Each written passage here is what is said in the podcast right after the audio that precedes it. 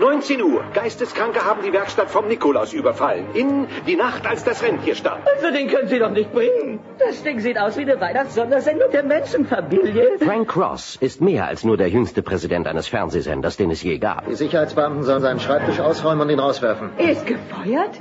Aber es ist doch Weihnachten. Ich danke Ihnen. Rufen Sie die Buchhaltung an, Gratifikation sperren. Vorsicht! Er ist ein fürsorglicher Chef. Danke, Männer, hol die Schwester. Ich kann das Geweih nicht an den kleinen Burschen ankleben. Hab schon mit Sekundenkleber versucht. Habt ihr es mit einem Tacker versucht? Aber plötzlich ändert sich sein Leben. Du wirst Besuch bekommen von drei Geistern. Morgen zur Mittagszeit. Oh je, morgen passt mir nicht, Lou. Wie es aussieht, ist die ganze Woche schon voll. Jeder, der glaubt, dass Frank Weihnachten nicht mag, liegt falsch. Sie auf! Es sind die Geister, die er nicht mag. Ah, der gefällt mir besonders. Hallo. Ich bin der Geist der gegenwärtigen Weihnacht. Ein Toter! An einen noch bekloppteren Tag kann ich mich nicht erinnern. Er hatte mit allem gerechnet, nur nicht damit, dass sie wirklich kommen. Bill Murray in Die Geister, die ich rief.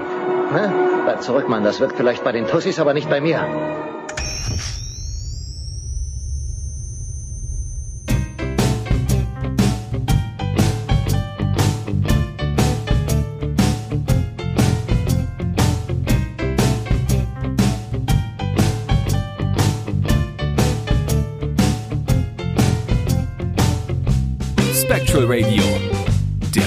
Ghostbusters Deutschland Podcast mit Danny und Timo. So einen schnellen, kalten Start jetzt so hier, oder? Ja, Kaltstart, los. Hallo, liebe Freunde, da sind wir wieder bei Spectral Radio. Letzte Folge in diesem Jahr. Und mit mir hier bin nicht nur ich, nee, Moment, ist auch der Timo. Hallo, Timo! Ihr werdet Besuch bekommen von drei Geistern. Erwartet den ersten um eins und den zweiten um zwei und den dritten um wann immer er es schafft. Hallo, lieber Danny. How do Hallo. you do? How do you do? Ja, äh, alles gut. Und bei dir? Oder was? Wollte er ein Lied ja, muss, machen, aber dann muss fiel ja. doch ein. Es ist eine Frage. Ja. Ja, wie geht dem? Wie geht dem? Ja, mir Wie geht's, geht dem? Mir geht's, mir geht's gut. Es ist, äh, das Jahr neigt sich dem, dem, dem äh, wohlverdienten Finale und ähm, es, es herrscht oder es kommt ein bisschen Ruhe in den Puff, ja, durch den, durch den Lockdown. Also es ist, äh, es ist gerade entspannend. Und bei dir? Äh, ja, ja. Äh, es, ich finde, ach, dieser Lockdown ist total geil. Das ist dann natürlich die falsche Ansage für die Leute, die schreiben, oh mein Gott, in diesen finsteren, äh, äh, tristen Zeiten bin ich froh, dass mir noch Spectral Radio bleibt. Und dann höre ich mir das an und die sagen, oh, was ein geiler Lockdown. Ich bin total am Abfeiern. Nein, aber dieser Lockdown, äh, der tut mir richtig gut im Moment. Das ist schön.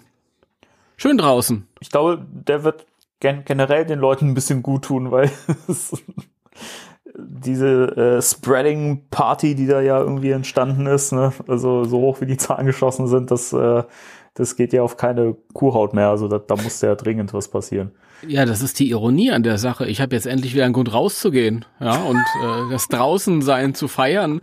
Und vor allem muss ich nicht mehr in die in die Wälder und auf die Felder äh, fliehen für Spaziergänge, sondern ich kann durch die Innenstadt ziehen, weil ich nicht mehr so ausweichen muss. Denn die Menschen haben ja keinen Grund mehr rauszugehen, weil die Geschäfte zu haben. Das stimmt.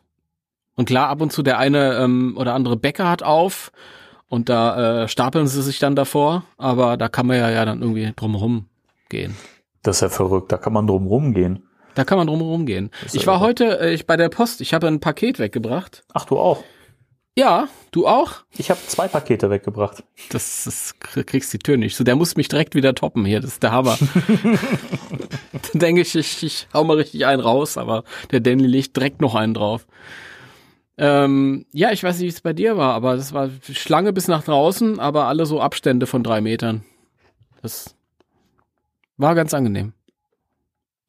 Ja. Ich genieße das gerade. Ich genieße. Es ist nicht so wie der erste Lockdown. Der erste Lockdown war so, oh mein Gott, wir können das irgendwie nicht einschätzen, sowas war noch nie da, es ist alles äh, frustrierend und, und, und, und tot und Ja. seltsam und, und jetzt ist es irgendwie ähm, fast schon bisschen befreiend, vor allem weil auch diese, diese, diese, diese ähm, Einkaufsterrorzeit, weil die wegfällt. Ja. Aber das ist auch so ein, so ein Gefühl, was ich auch hatte. Ähm, ich habe echt das Gefühl, so bisher, ich meine, der, der Lockdown hat ja jetzt noch nicht so viel Zeit gehabt zu wirken, ja. Aber äh, ich hatte jetzt auch schon das, das Gefühl, dass so, dass das irgendwie so eine gewisse Routine schon fast hat. Ne? Dadurch, dass man ja schon mal die Situation gehabt hat und man irgendwie da Strategien entwickelt hat und ja auch viele Firmen, Geschäfte sich darauf dann irgendwie eingestellt haben. Wir bei uns ja auch. Mhm. Ähm, und das hat halt schon eine gewisse Routine und irgendwie ist man da auch so ein bisschen selbstsicherer und deswegen finde ich eigentlich auch den Lockdown gerade gar nicht so schlimm. Ich meine, klar, es ist schwierig für die Wirtschaft gerade und viele Läden müssen gucken, wo sie bleiben und man wird dann sehen, wie viele Geschäfte noch äh, am Leben bleiben. Aber grundsätzlich finde ich erstmal ähm, ist es eine gute Sache und wahrscheinlich jetzt auch wirklich der, der letzte Zeitpunkt gewesen, wo man es noch hätte machen können, bevor es noch Mhm. schlimmer geworden wäre.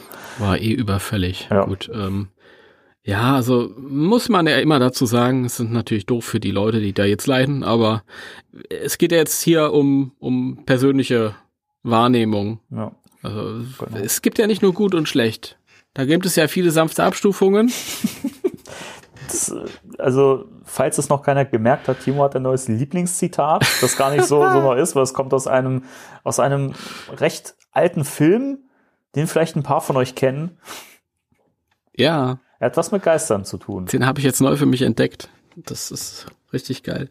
Nee, aber ähm, ich find's halt auch schön, es ist ja nicht nur, ähm, es sind ja nicht nur diese nervtötenden Ausflüge in die Stadt, wenn man selbst ein Weihnachtsgeschenk brauchte, sondern auch, äh, äh, also in der gesamten Advents- und Dezemberzeit, wenn du halt einfach nur rausgehst, um mal irgendwo ein bisschen was zu gucken. Ja.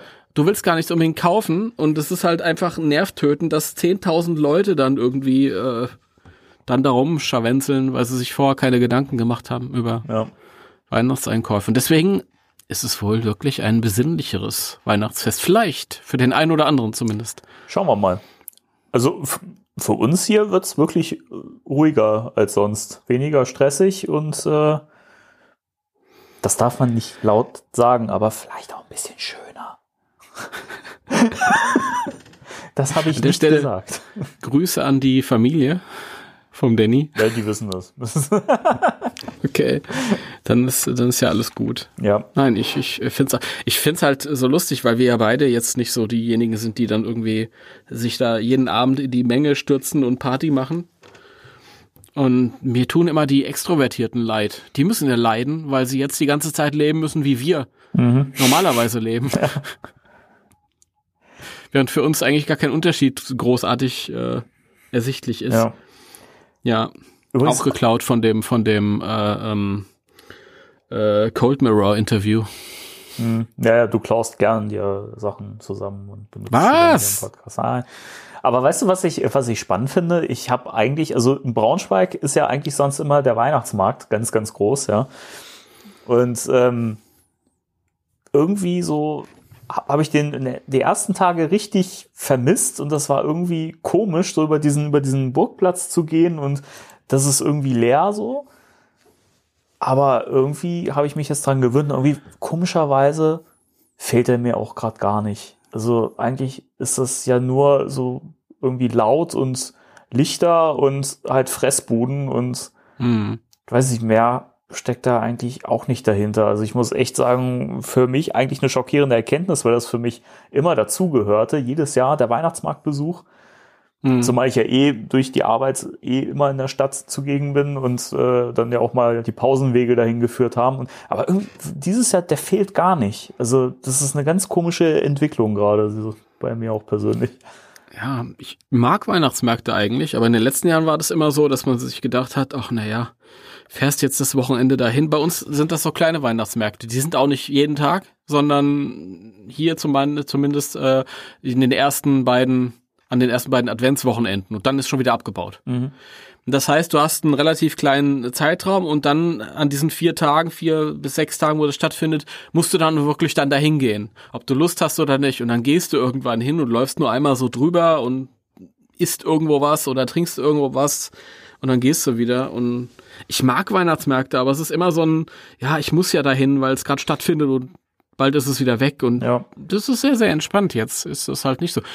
Und was ich total schön finde, ist, wenn ich halt abends mal rausgehe und unterwegs bin und ich sehe halt trotzdem die Weihnachtsbeleuchtung, aber ohne diese Menschenmassen. Mhm. Und ich, man kann das irgendwie mal so ein bisschen so mitnehmen. Ja. Das, das finde find ich ganz auch. cool. Ja. Nee, mir geht's. Es ist aber nicht so schlimm wie, wie gedacht alles. Ja. Man hat sich auch so eingerichtet mittlerweile. Ja, genau. Schön, schön. Ja, dann können wir ja wirklich nochmal richtig äh, besinnlich äh, in die letzte Folge in diesem Jahr starten. Ja. Letzte natürlich. Folge. Die letzte Folge in diesem Jahr. Also jetzt nicht für immer, ne? Also nicht. die letzte Folge in unserem zweiten Jahr. ist irre, ne? Mhm. Kommt, die Zeit vergeht. Das kommt mir überhaupt nicht so vor. Ich habe letztes Mal durch, durch die ganzen ähm, Folgencover gescrollt. Und da fiel mir mal wieder auf, wie lange das schon läuft irgendwie. Und es kam so, mir so, mir so unwirklich vor irgendwie. Weiß ich nicht. Also es, ich finde es ich find's immer noch total schön und ich finde es auch cool, dass, dass das immer noch so gut läuft, dass wir es immer noch hinkriegen, dass wir relativ regelmäßig auch am Start sind und äh, also bin immer noch sehr, sehr happy mit diesem kleinen Projekt hier. Ich auch. Ich auch. Ich bin sowieso happy. Ich könnte einen Lebkuchen vertragen, aber alles gut. Nein, es ist ja unglaublich, wie schnell die Zeit vergeht. Das, ich weiß noch, wie am ersten Tag, als wir miteinander geschrieben haben und, und ich weiß nicht, ob ich das erzählt habe, aber du hast ja den Podcast angekündigt mhm. und ähm, dann habe ich mich, habe ich mich darauf gemeldet? Ja. Ja, oder? Hast du, ja. Was habe ich, was habe ich geschrieben? Ich weiß nicht mehr, was ich geschrieben habe.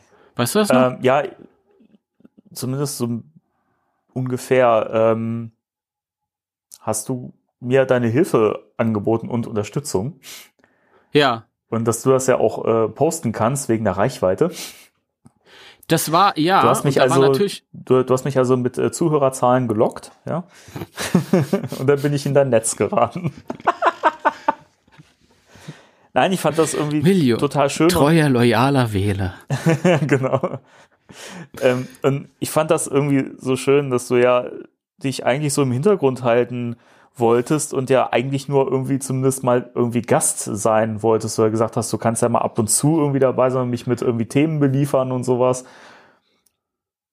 Und ich dich ja eben halt als Stimme von Egon Spengler aus den Hör Hörspielen ja schon quasi immer gehört habe und ich dachte eigentlich so, Mensch, stimmlich, das wäre doch irgendwie cool, wenn man das so vielleicht auch regelmäßig machen könnte. Und ich glaube, ich habe es ja dann ja auch angeboten, dass wir das regelmäßig machen, oder? Oder dass, dass wir das komplett zusammen machen. Ich weiß gar nicht mehr. Irgendwie, ich glaube, wir haben dann ein paar, ein paar Mal miteinander irgendwie Nachrichten und Sprachnachrichten ausgetauscht, glaube ich. Ja, oder? wir haben uns geskypt zweimal oder so vorher. Stimmt, ja, stimmt. Ja, aber ähm, also es war jetzt nicht so, dass ich darauf angelegt habe, aber ich habe mir tatsächlich bei dem Anschreiben auch schon gedacht, vielleicht, vielleicht, ich weiß nicht.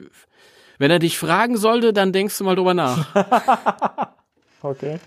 Dann hast du es ja. aber wirklich sehr, sehr äh, dezent und schön zur Sprache gebracht. Ja, ich find's irgendwie blöd, wenn man sich dann selber irgendwie ein, also was so gar nicht geht, ist, äh, äh wenn jemand ein Projekt startet und dann kommt äh, man von extern und sagt, ja übrigens, ich bin jetzt dabei.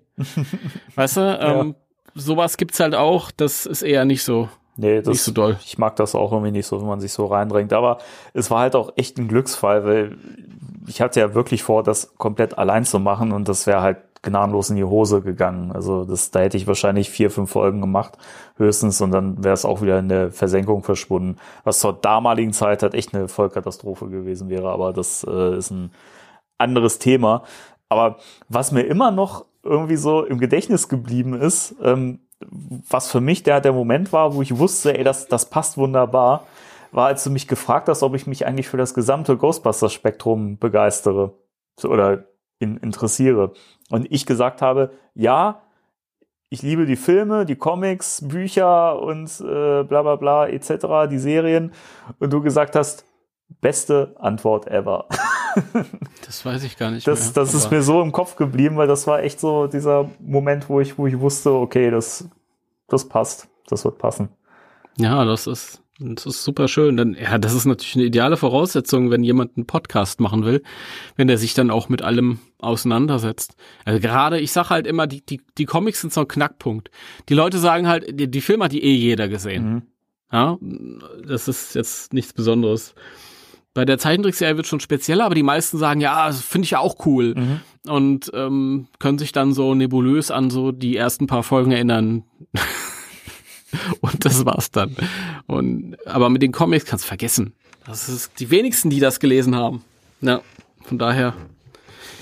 Äh, aber ich bin froh, dass ich das mit äh, jemandem wie dir machen darf und dass wir auch ein paar Hörer haben, die äh, mir dann so Sachen schreiben wie, ja, wenn ich sehe, dass, äh, dass ihr einen neuen Comicband besprecht, dann lese ich den vorher nochmal. das das finde ich cool, wirklich. Also. Das ist schon mega. Ähm, ja, aber äh, lustig, als du das gesagt hast mit, ja, allein wäre das in die Hose gegangen, hätte vier, fünf bis neun Folgen gemacht und naja, man kann immer noch sagen, ja, jetzt muss ich weg, die Brötchen sind im Ofen. ja, richtig. Ja. Ja, und jetzt sind wir der letzte überlebende deutsche Ghostbusters Podcast. Ja, also schon seit einer Weile, tatsächlich, ja. ja. Wie, fühl, ja. Wie fühlt sich das an? Was macht das mit dir, Timo? Die äh, Psychologenfrage. Da gibt's eine ehrliche Antwort und eine PR-Antwort. Ich habe immer ein Problem in dieser Öffentlichkeit. Manchmal, wenn man gerade auch so im, im Redefluss ist, dann muss man ein bisschen aufpassen. Weil das klingt dann manchmal, naja, sagen wir mal so, also es gab ja eine ganze Weile keine Podcasts in Deutschland mhm. zu dem Thema. Ja. Und das hat ja einen bestimmten Grund gehabt. Und ähm, von daher wundert es mich jetzt nicht, dass wir äh, jetzt quasi halt auch der letzte Verbliebene sind, weil das hat ja einen Grund. ist halt so. Aber das ist ja auch gar nicht schlimm. Es muss ja auch gar nicht viel mehr Podcasts geben, obwohl ich weiß ich nicht. Ich persönlich fände es auch geil, mal irgendwie so einen Podcast zu hören, der so völlig unabhängig von dem, was wir hier machen, mhm. äh, passiert. Wenn der gut gemacht ist und so, dann finde ich das bei den Amis ja. ja auch. Die ergänzen sich wunderbar. Klar, warum nicht? Und haben da irgendwie auch einen freundschaftlichen Umgang miteinander. Das finde ich cool. Aber ähm, was wichtiger ist, ist halt, dass, dass die Leute zuhören und dass die Spaß dran haben. Mhm. Weil, sehr schön. Ähm, statt eines Weihnachts-Specials ist es übrigens so ein Referenzding geworden gerade. Ja, irgendwie so schon, halb, ne? halb, halb Selbstreferenz, halb, halb Rückblick, halb Werbung und aber ich finde, ja. aber ich, ich, finde, das kann man ruhig mal in so einer so einer Jahresabschlussfolge durchaus mal machen. Ich meine, wir haben irgendwie, wir haben jetzt nie irgendwie so Rückblicke gemacht oder sowas oder irgendwie mal über, über uns selber gesprochen als als Sendung sozusagen, ja und äh, irgendwie oder? Haben wir nicht mal eine Folge gehabt, in der wir über uns geredet haben? Echt? Haben wir? Ja. Wir haben mal eine Folge gehabt, da haben wir über uns speziell als Person geredet. Aber das spricht ja auch wieder für diese enorme Vielfalt und Länge, die, in der wir das jetzt hier schon machen. Ich, also ich kann mich nur dran nennen, dass wir hin und wieder mal so ein paar Sachen mal äh, droppen, aber das wird so. Wir haben doch mal eine Folge gehabt, haben. In, de, in der wir äh, ähm, über uns geredet haben und vorher die Leute aufgefordert haben, Fragen zu stellen. Ah, die Frage-Antwort-Folge. Ja, wobei, das ist immer noch, glaube ich, ein anderes Ding, als jetzt irgendwie nochmal so zurückzublicken. Also, weiß nicht. Also, ja. so, so gezielt so Zuhörerfragen zu beantworten, finde ich. Sowas könnten wir übrigens durchaus mal wieder machen, fände ich mal interessant. Ja, fände ich auch. Richtig geil. Ich leg mir dann direkt mal ein paar Facebook-Accounts mehr zu und dann wir schreiben uns unsere eigenen Fragen, ja. Ja. Ach ja, ich bin gespannt. Ja, wir haben ja, also, das ist jetzt letzte Folge dieses Jahr, letzte, letzte reguläre Folge. Ähm, ich finde es auch gut. Wir haben ja tatsächlich dieses äh, äh, furchtbar äh, leere Jahr überstanden. Mhm. Ab und zu mal gab's was zu kaufen, aber so die, die, die Erfüllung war es nicht wie ursprünglich gedacht. Und man schwebte so lange, monatelang im Nichts. Und trotzdem haben wir es größtenteils geschafft, fast wöchentlich äh, immer was rauszuhauen. Ja.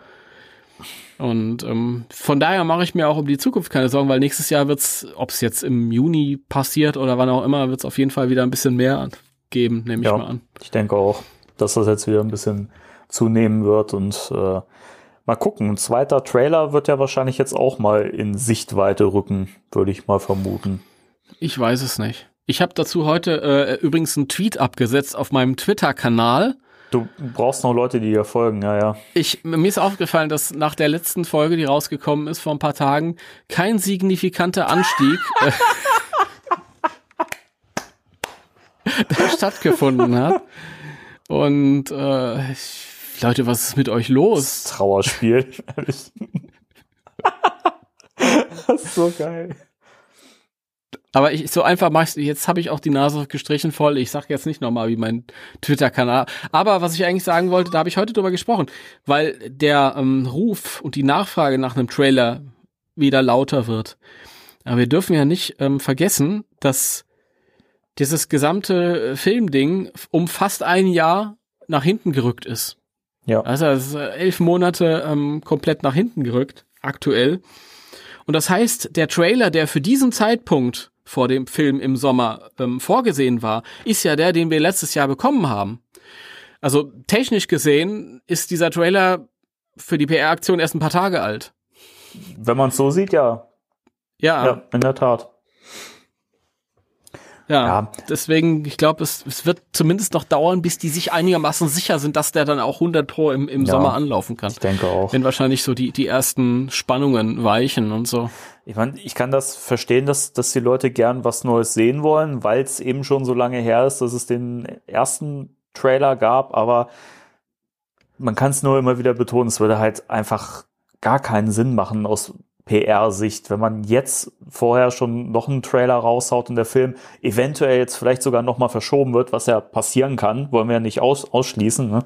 ähm, dann hat man wieder einen viel zu großen Abstand zum Film und der Trailer dient ja nun mal dazu, den Film zu bewerben und man Ja, muss auch immer wieder sagen, ja, klar, wir Fans, ne, wir gucken uns das an, wir haben das im Kopf, dass der kommt, wir wissen das. Aber die Muggel, wie du immer so schön sagst, ich wollte jetzt den anderen Begriff nicht benutzen, den du im Vorgespräch benutzt hast, weil ich den sehr unflätig finde. ja, das ist auch richtig so. Gerade ich bin ja derjenige, der hier immer sehr auf seine Wortwahl achtet. Ne? Die, Ähm. der Danny würde, würde nie das Wort Basic Bitches in den Mund nehmen.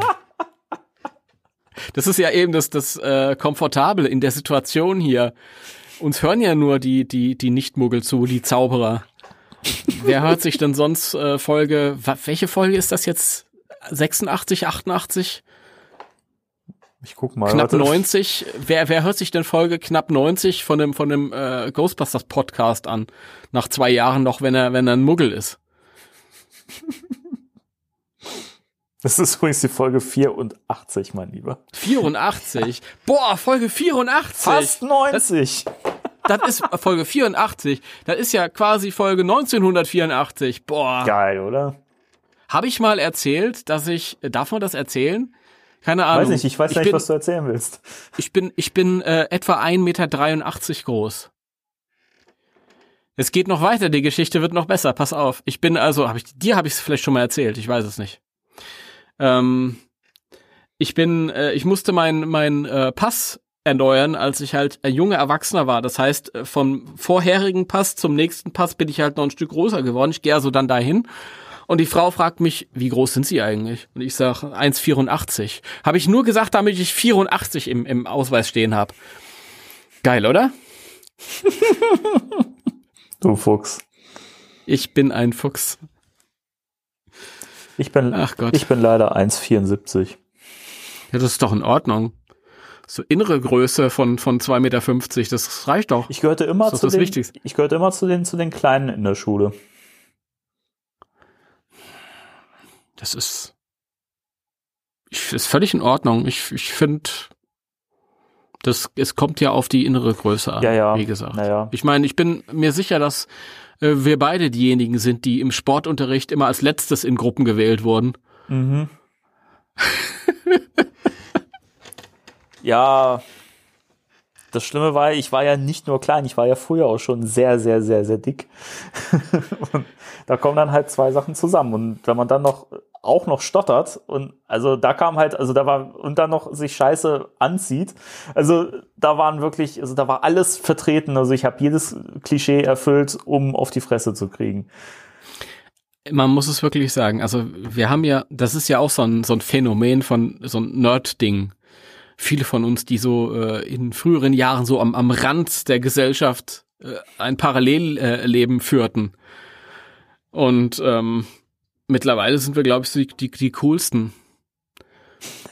Weil alle, ja, weil die, weil die, weil die ganzen äh, äh, It Boys und It Girls und die ganzen coolen Leute äh, heute faszinierend langweilige 0815 Leben führen mhm. ohne Besonderheiten und ohne irgendwas und auch alles komplett äh, ablehnen, was irgendwie schräg rüberkommt, während wir unsere fantastischen Welten haben und äh, wahrscheinlich irgendwie auch ein weiteres Weltbild, weil fantastische Welten vermitteln fantastische Weltbilder. Ist jetzt nicht irgendwie die, die psychologisch ähm, perfekte äh, ähm, das, das perfekte Fazit. Man möge mir verzeihen, ich bin müde, aber es ist einfach so, dass ich in meiner Zeit, in der ich übers Internet halt auch andere Nerds kennengelernt habe und nicht Muggel, also Zauberer, quasi in der Konsistenz, ist ja quasi, wenn die anderen Muggel sind, sind wir Zauberer. Ähm, Total. Ja. Das sind einfach die, die interessanteren äh, Leute. Das sind die, die einen Knall haben, aber positiv. Ja. Ja, also, liebe Zuhörer, fühlt euch ruhig angesprochen. Bei, bei aller Liebe, also ich leg mich jetzt in die Nesseln. Ich bin ja auch jemand, der damals als Kind und Jugendlicher komplett scheu war. Ich wollte äh, nichts mit den Leuten zu tun haben und die Leute wollten mit mir nichts zu tun haben. Und wenn ich diese Leute, mit denen ich zum Beispiel damals in der Klasse, in der Klasse gegangen bin damals oder, oder die ich noch aus meiner Schul- und, und Kinderzeit kannte, wenn ich, wenn ich die heute äh, mal wieder sehe, im, wenn die mir über den Weg laufen im Social Media oder so, mhm. ich kann das sagen, weil wir uns nicht folgen und das ist auch völlig egal. Das sind halt völlig langweilige Menschen und Leben. Das ist, ist so. Ja. Kann ich nur ja. zustimmen, ja. So ist das. Das gilt nicht für euch, die ihr hier alle hier zuhört. Richtig. Ihr seid toll. Ihr seid alle super. Sonst, Sonst würdet ihr ja hier nicht zuhören, sonst hättet ihr ähm, andere Interessen. Genau. Ja. Aber hey, wir haben ja irgendwann mal diesen Podcast gestartet, um über Ghostbusters reden zu können. Deswegen haben wir uns ja. heute ein Thema raus, rausgesucht, was nichts mit Ghostbusters zu, zu tun hat.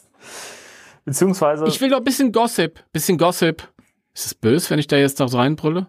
Ja, aber mach ruhig, ich bin's ja gewohnt von dir. Ja, es sind ja keine, keine ähm, Spoiler-News, deswegen wollte ich nur mal kurz über die, äh, die Meldungen der letzten Tage gehen. Das ist nichts Besonderes. Ja, mach mal. Ich habe da gerade keinen kein, keinen Überblick, aber ich lasse mich leiten von dir. Gut, okay, also, ähm, es ist nicht viel passiert. Finn Wulfert hat ein Posting aufgesetzt. Er hat jetzt das Lego Ecto 1 geschenkt bekommen. Der Sack. Als würde es ihm nicht gut genug gehen. Ich nehme auch eins. Und, ja. Wir hätten gern alles. Ach, ist das schön.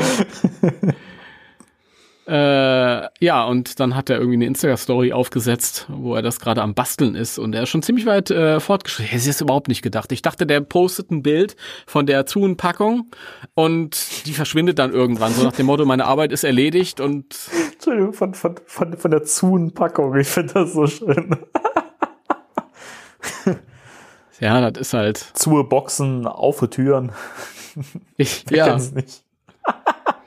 Das Wichtige ist, Danny, wenn man schreibt, dass man nicht sowas schreibt. Ja, ja, schon klar. Wenn wir uns hier in, am Stammtisch so unterhalten, ist das doch völlig legitim. Stammtisch? Also du meinst der Schreibtisch in meinem Musikzimmer und äh, Nein, ist doch, dein, wir sitzen äh, doch hier am Stammtisch mit unseren, mit unserer Hörerschaft, die uns die Treue hält und das ist doch hier äh, eine vertraute Runde. Da kann man doch auch mal ein bisschen, äh, ja, sprachlich ausrutschen, sage ich mal oder Schnodderigkeiten durchgehen lassen. Machen wir das nicht eh immer? Ähm, nee, wir sagen auch immer, ich weiß nicht, ob, ob du das auch schon oder ob du es äh, von mir übernommen hast, weil du irgendwann gesagt hast, ach naja, komm, ist eh jede, jede, alles eingerissen. Ich sage immer sowas wie immer nicht. Echt? Das ist Schwachsinn. Immer nicht gibt's nicht. Dann muss ich sagen nie. Aber ich habe es mir so angewöhnt. Keine Ahnung, habe ich nie bemerkt. Und ich höre die Folgen ja im Schnitt nochmal an. Also das ist ja, keine Habe ich mir ganz, ganz böse angewöhnt in den letzten Jahren. Aber nichts ist so schlimm wie IDV Comics. Ach, weißt du, es gibt immer so sprachliche Federchen oder sonst was, die könnte man theoretisch alles irgendwie rausschnippeln, aber was soll's, das macht das doch hier nur menschlich und äh, ich finde, man fühlt sich, also mir geht das zumindest so, wenn ich eine Sendung höre im Podcast, der richtig professionell glatt geschnitten ist und da keine Fehler drin, drin, drin passieren und alles so, so halt wirklich glatt gebügelt ist, ja, um es mal so zu sagen, fühle ich mich beim Hören nicht wohl. Ich finde das irgendwie schade. Und ich mag das, wenn ich einen Podcast höre und keine Ahnung, wie, ich habe letztens auch wieder, ähm, war das Ho- Hoaxilla, wo auch wieder die Katze irgendwie rum, rumgelaufen ist und ich denke mir halt, das ist halt wie hier auch bei mir halt, wo man auch Hast du die Folge auch gehört? Wo man auch manchmal Katze, da, da gab es ja mehrere Folgen schon. Ne? Gab, gab's ja, die Katze haben sie ja schon ein bisschen länger und als, als sie die gerade gerade frisch neu hatten, da hat, hat die auch mal so ein bisschen herumgejammert und ich finde das halt schön. Das macht das irgendwie so, das da, da fühle ich dann eine Nähe dazu und das wirkt dann Ja, halt ich echt mag- und mag das auch. Also. Ja, sonst kann man sich auch die Nachrichten anhören, mal Hand aufs Herz. Das ist, ist doch irgendwie schöner. Also, weiß ich nicht. Also, wenn ich mich mit Freunden irgendwo hinsetze, dann reden wir auch kein Bühnendeutsch. Das, Ach nicht. das muss nicht sein. Aber zu dem, äh, ähm, hier, äh, Finn Wohlfahrt und seinem Lego Ector 1. Da wird's mich mal interessieren, ob unsere Hörerschaft da mittlerweile mal zugegriffen hat und ob die es gekauft haben. Äh, Hast du das immer noch irgendwann mal anvisiert oder jetzt gar nicht mehr? Oder? Doch, doch, ich habe das äh, anvisiert. Und ich habe Du hast das anvisiert. Ja, und lieb, liebe Grüße an Sven, falls er das hört, was er wahrscheinlich nicht macht, aber denkt dran, mir Bescheid zu geben, wenn irgendwo was äh, ne, sich ergeben sollte. Ja. Also es ist, es ist in der Tat fest geplant, aber es ist mir halt momentan einfach viel zu teuer. Also würde ich nicht dafür ausgeben wollen. Ja, das ist wirklich teuer. Das ist auch so ein bisschen der Grund, warum ich mich damit noch rumschlage. Äh, ich bin ja nicht so ein riesen Lego-Fan, aber ich finde das cool. Aber dann tut's mir wieder leid und ich denke mir, ach, na ja, könntest du denn vielleicht irgendwas, wer weiß, was noch rauskommt und dann ärgere ich mich. Das wäre vielleicht jetzt auch mal ein Grund, die Entscheidung weiterzugeben an unsere Hörerschaft. Soll ich das jetzt an Weihnachten, über Weihnachten zwischen den Jahren basteln? Also bauen? Man bastelt das ja nicht, äh, man baut das ja. Oder soll ich das zulassen? Also ich möchte keinen beeinflussen, aber schreibt bitte ja.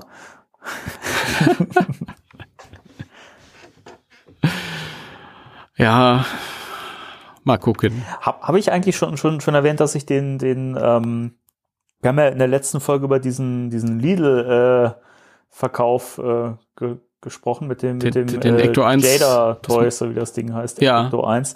Den habe ich ja jetzt auch inzwischen bekommen. Da habe ich ja zugeschlagen. Und? Und wie gefällt Ich es finde den dir? ganz cool. Findest du den ganz cool? Ja, ich mag den. Ist, also der, der, der fühlt sich wertig an. Ja, Ja, ist halt, ist ein Diecast, nicht wahr? Ja, ist halt, ist halt nett. Fehlen ein paar Details, aber pff, keine Ahnung, finde den zum Hinstellen so ganz schick und hat mir jetzt nicht so wehgetan. Nee, das ist ja so schön, den kann man sich mal irgendwie so mitnehmen. Ja. Ich habe mir immer noch die Veta-Figuren nicht bestellt. Ich habe mir ja die äh, Tabs aufgelassen nach dem letzten Podcast und dann habe ich mir abends gesagt, ach na, jetzt auch nicht mehr, komm, mach's wieder zu. Wahrscheinlich hole ich sie mir, wenn sie dann erhältlich sind. Ja, es läuft ja Ja. nicht weg, die sind ja nicht limitiert. Richtig.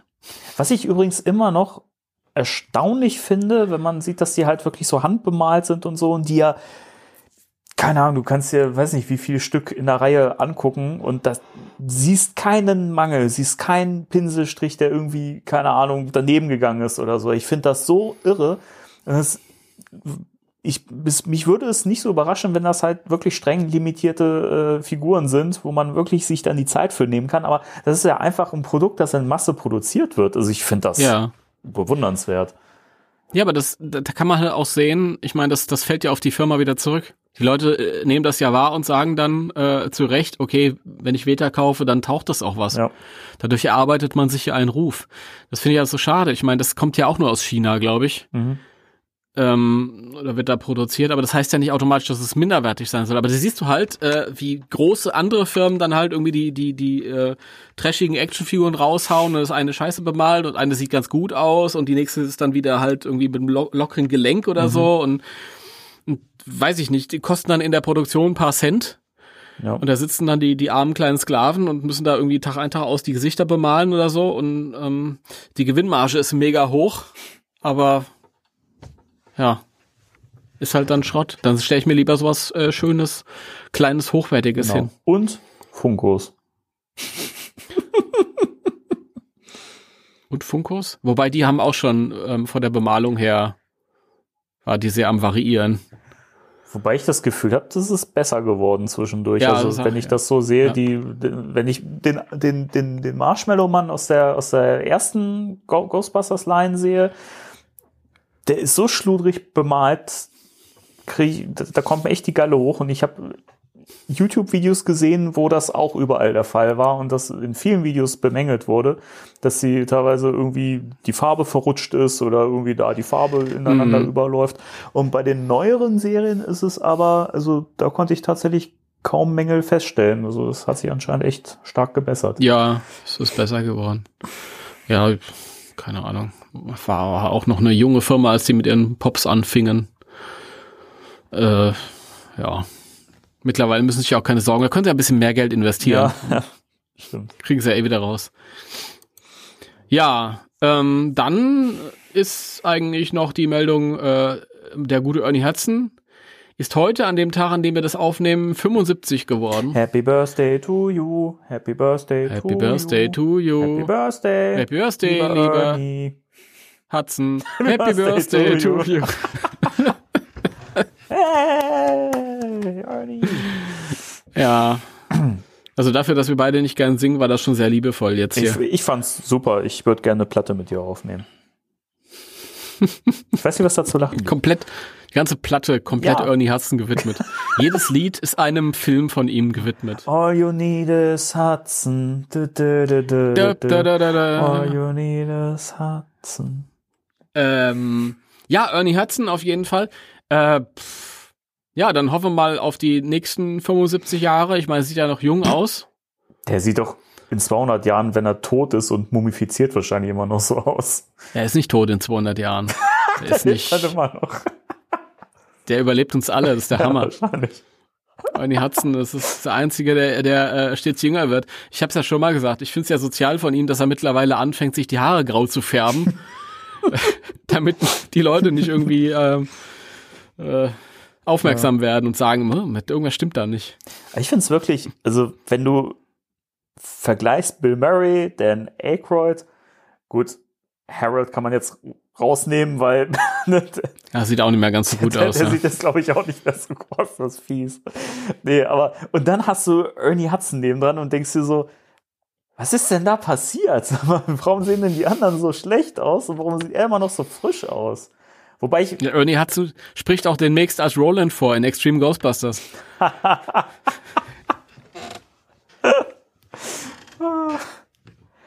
ich finde, ich finde wirklich, also Bill sieht, finde ich, inzwischen wieder ein bisschen frischer aus. Der sah zwischendurch mal sehr, sehr knidderig aus. Inzwischen finde ich, sieht er immer, ich weiß nicht, ob das irgendwie so mit dem, mit dem neuen, mit, mit dem neuen Ghostbusters-Dreh, ob das so eine Frischzellenkur für ihn war, aber ich habe das Gefühl irgendwie, seit dem Zeitpunkt sieht er irgendwie auf Promo-Bildern und so und wenn man irgendwelche Schnappschüsse sieht oder so, sieht er irgendwie immer so frisch aus. Weiß auch nicht. Ich habe keine Ahnung, ich weiß es nicht. Ich, ich habe ein sehr, sehr bewegtes Privatleben. Ich meine, da gibt's auch hoch und runter und je nachdem, wie es man sich fühlt, sieht man halt auch aus. Ich bin mir jetzt nicht ganz sicher, aber ich glaube, seit einiger Zeit hat er eine sehr junge Freundin. Das kann natürlich auch sein, dass er dann irgendwie ein wenig äh, auf sich achtet Erzähl mir mehr, Und sich Timo. ein wenig- Erzähl mir mehr. und sich mehr pflegt oder so.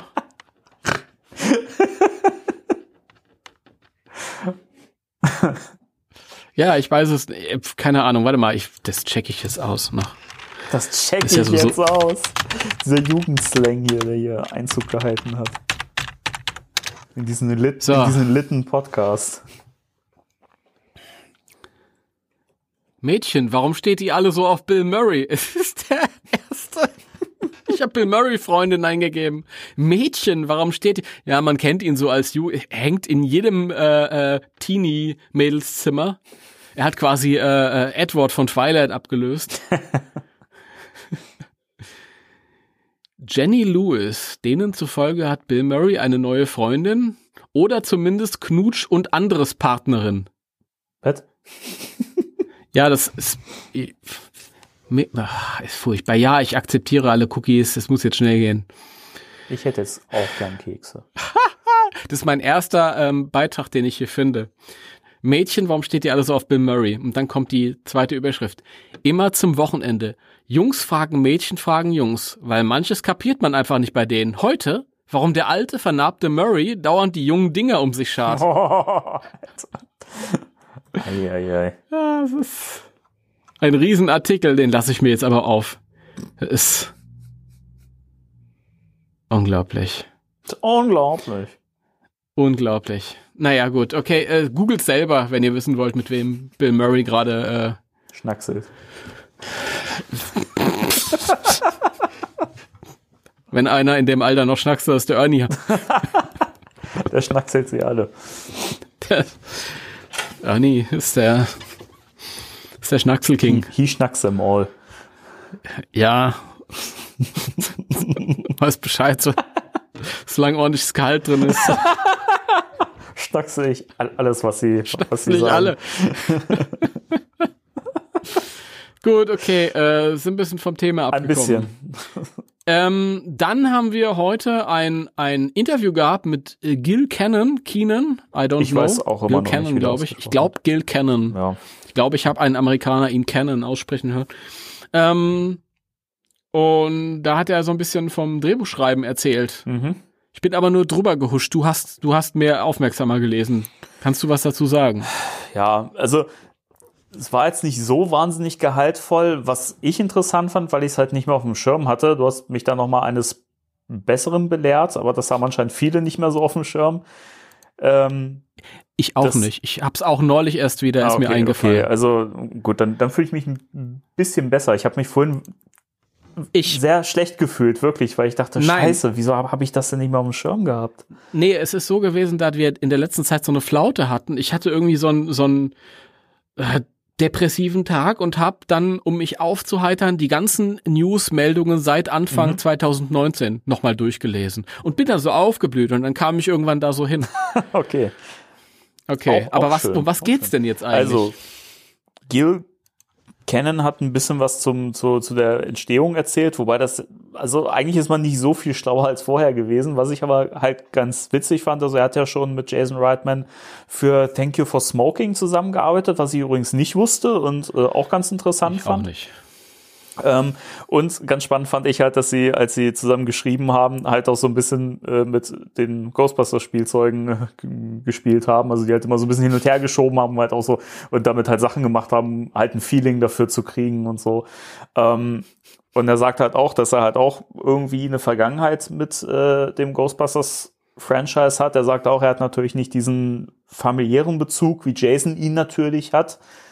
Ähm, aber er hat halt auch einen besonderen Bezug dazu und ähm, dementsprechend finde ich es halt, also weckt halt wieder noch mehr Erwartungen, weil alles halt irgendwie Leute, die da involviert sind, halt keine Menschen sind, die halt irgendwie Ghostbusters halt nur kennen. Ja, Gil kennen, weißt du? Äh, und, ja, vergiss es. Und was ihr nicht seht, wie der Timo gerade nickt, mitleidig und sich denkt, Danny, komm einfach mal zum Punkt, der ist ja furchtbar. Nein, das sollte eigentlich nur, nur Okay, zustimmend gut, dann bin sein. ich ja froh.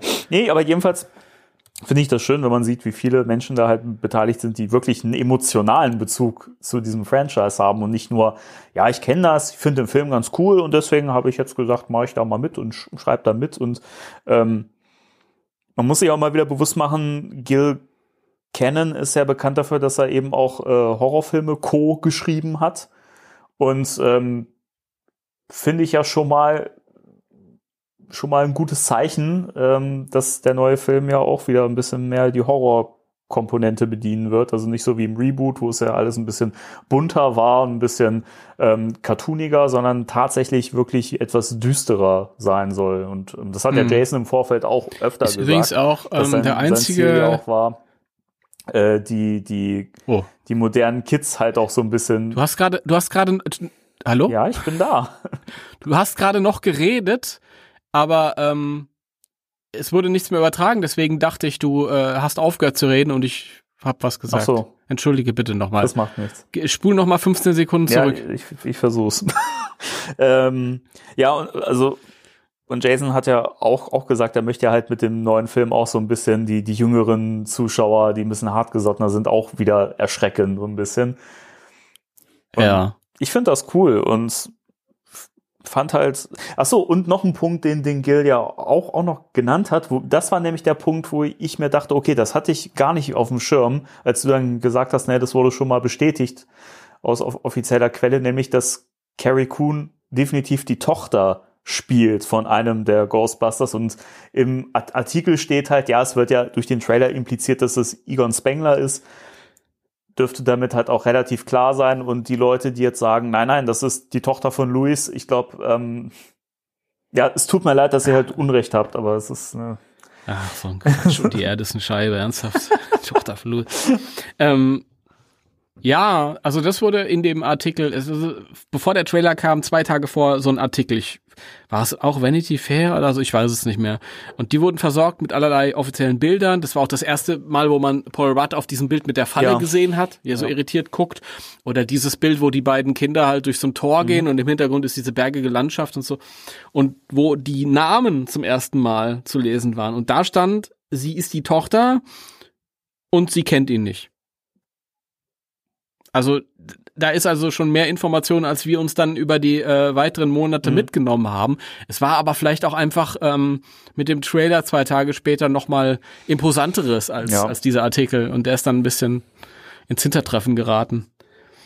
Ja, Ja, das ist auch wirklich bei den, also in der gesamten Fan Fangemeinde nicht so hängen geblieben. Das merkt man ja immer wieder, weil ja, wenn man so in Spoiler- und Theorieforen guckt und so, da wird ja immer noch drüber ähm, gesprochen und ähm, spekuliert, ja, von wem ist sie denn jetzt die Tochter? Ist sie überhaupt die Tochter und so?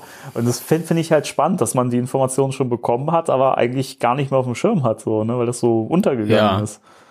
Ja, das ist. So ist das halt. Es ist halt schon ein sehr langer Zeitraum. Ich finde es auch immer wieder interessant, ich wollte es vorhin schon sagen, ähm, wie vertraut man sich jetzt schon über einen relativ langen Zeitraum mit dem Film verbunden fühlt und meint, so viel zu wissen und so, es gibt so Schlagsätze, die du schon tausendmal gehört hast. Die Familie entdeckt ein Geheimnis über sich und über die Stadt. Ich weiß nicht, wie oft ich das Ja. gesagt und geschrieben habe in den letzten zwei Jahren. Und du, die, die, die Schauspieler erscheinen einem schon so vertraut in diesen Mhm. Rollen. Und trotzdem wissen wir so gut wie noch gar nichts über den Film. Also so richtig. Wie Ja, sich das jetzt genau, genau. da irgendwie entschlüsselt und alles. Es ist irgendwie ganz, ganz äh, paradox. Ja, um es nochmal, um, um nochmal Finn Wolfhard zu zitieren, der ja sagte, der Trailer kratzt nur an der Oberfläche. Ja. Eben, das ist das. Der, der Trailer kratzt an der Oberfläche und so ziemlich alle das drumherum haben wir uns so zusammengesponnen. Also wir im Sinne von der ganzen Fan-Community und das ist irgendwann hat sich das auch so verselbstständigt und das ist für jeden alles ganz Ja, klare Sache. Genau. Ja, mal schauen. Das ist, das ist doch ganz anders am Ende. Ich habe übrigens, Und Entschuldigung, ja, ich habe übrigens vorhin so, einen- so einen Gedankengang gehabt, weil wir ja auch immer ähm, über diese diese vermeintlichen Story Leaks äh, berichtet haben, die in irgendwelchen Reddit-Foren gepostet wurden, was ja der Ort ist, wenn jemand offizielles, äh, ne, was über die Story verrät, dann natürlich da. Ir- Ironie off. Ähm, ich habe mir so gedacht, weil ja viele immer sagen, ja, da muss ja einen großen Story-Twist geben und so. Und ich habe mir mal so die letzten Jason Reitman-Sachen mal so vor Augen geführt, die ich gesehen habe. Und also speziell bei, bei, bei Juno und bei Thank You for Smoking und so fiel mir auf, also mal abgesehen davon, ob er es jetzt geschrieben hat oder nicht, aber dass das irgendwie nie Filme waren, wo es einen fetten Story-Twist gab oder so. einen gab's. Echt? Ja. Und zwar in, äh, wie war der mit der Haushälterin ähm, Tully? Wie konnte ich den vergessen? Ja, den habe ich immer noch, noch nicht gesehen, deswegen, das hatte ich nicht auf dem Schirm. Aber da ist es so, da ist der, jetzt kommt ein Spoiler, also jetzt spult ihr mal zwei Minuten vor, wenn ihr das wisst. Kann, kann ich dir das erzählen? Ja, ja obwohl es den, den, ja, also das find, ist wirklich. Finde find ich da jetzt nicht schlimm, ne. Okay. Also ähm, sie ist ja irgendwie total überlastet. Äh, sie ist eine Mutter mit ein, zwei Kindern und es kommt nicht mehr klar, da ist der Job, da sind die Kinder. Ich glaube, mit dem Mann läuft's nicht besonders gut und tralala, also steht das Wasser bis zum Hals. Und dann kommt diese, äh, ähm, dieses, dieses Kindermädchen in ihr Leben, stellt sich da so vor und äh, ähm, die kümmert sich um die Kinder und äh, bringt der Mutter wieder Leichtigkeit bei und so und äh, die Mutter blüht dann halt auch auf und erlebt so eine zweite Jugend und tralala. Und irgendwann sagt die Haushälterin so, jetzt muss ich gehen. Und ähm, sie versucht sie dann irgendwie so bei sich zu behalten, aber sie sagt dann, nee, du brauchst mich jetzt nicht mehr.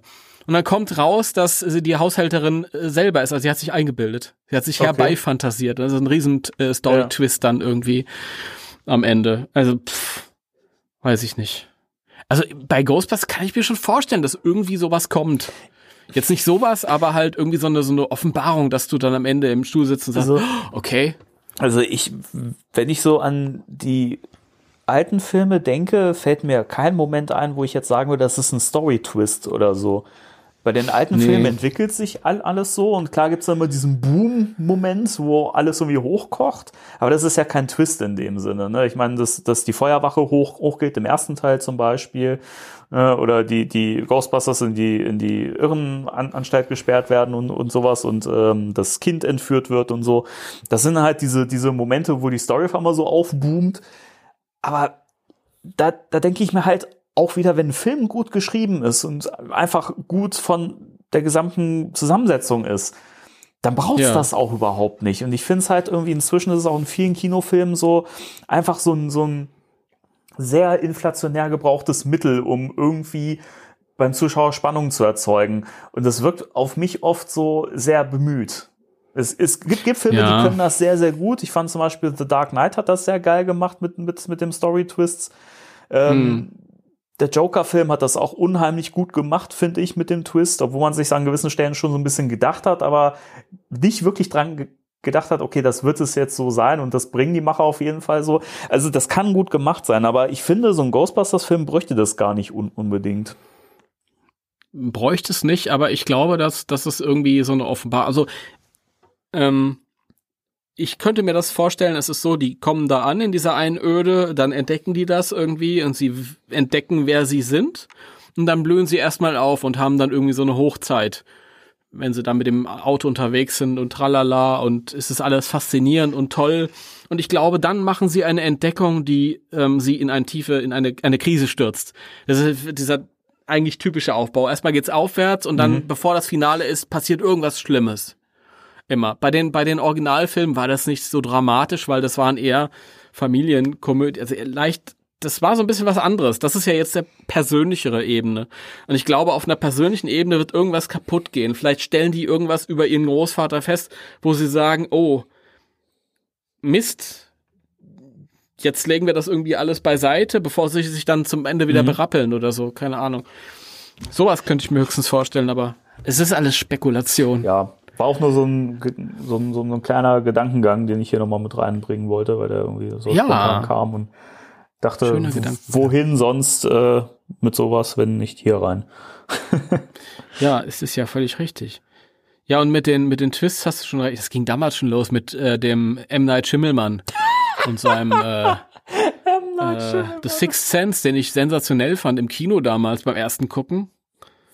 Und alles, was danach kam, dann hat er Unbreakable gemacht, der auch gut war. Und dann danach, dann war das äh, auch dieser Twist auf Teufel komm raus. Sei der noch so bizarr. Mhm.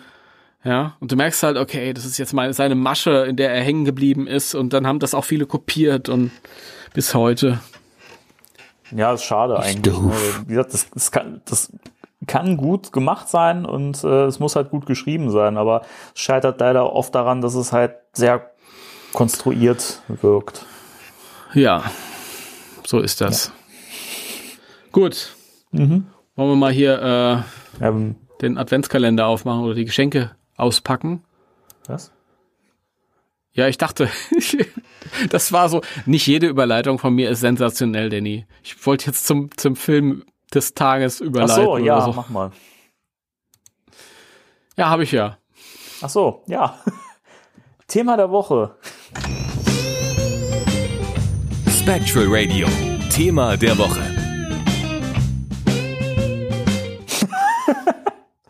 Da sind wir wieder zurück. Da sind wir wieder zu. Ach so, wir sind zurück. Ja, Oder? wunderbar. Also, ähm, Ja. ihr werdet Besuch bekommen von drei Geistern.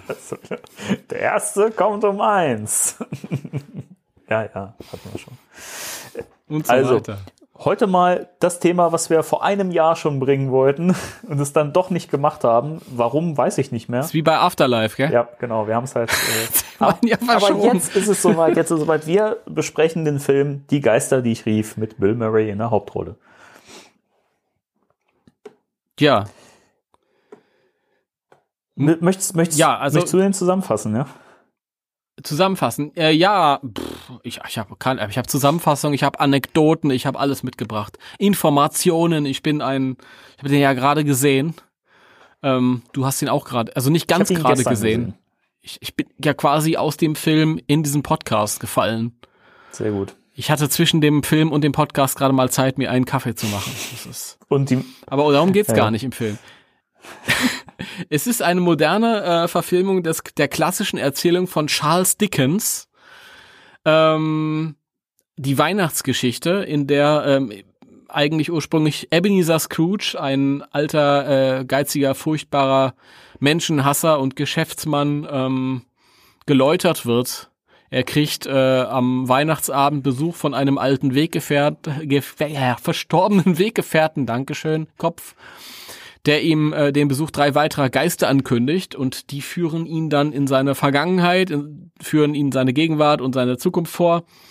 Und ähm, das sind alles schockierende und rührende Ereignisse und äh, diese Sachen läutern ihn dann, so dass er am Ende zum größten Weihnachtsfreund überhaupt wird und äh, versteht, um was, um was es da alles geht und so. Und ähm, ja, und das ist neu verfilmt worden und ähm, mit Bill Murray als äh, Fernsehboss, jüngster Fernsehboss äh, Amerikas, Frank Cross.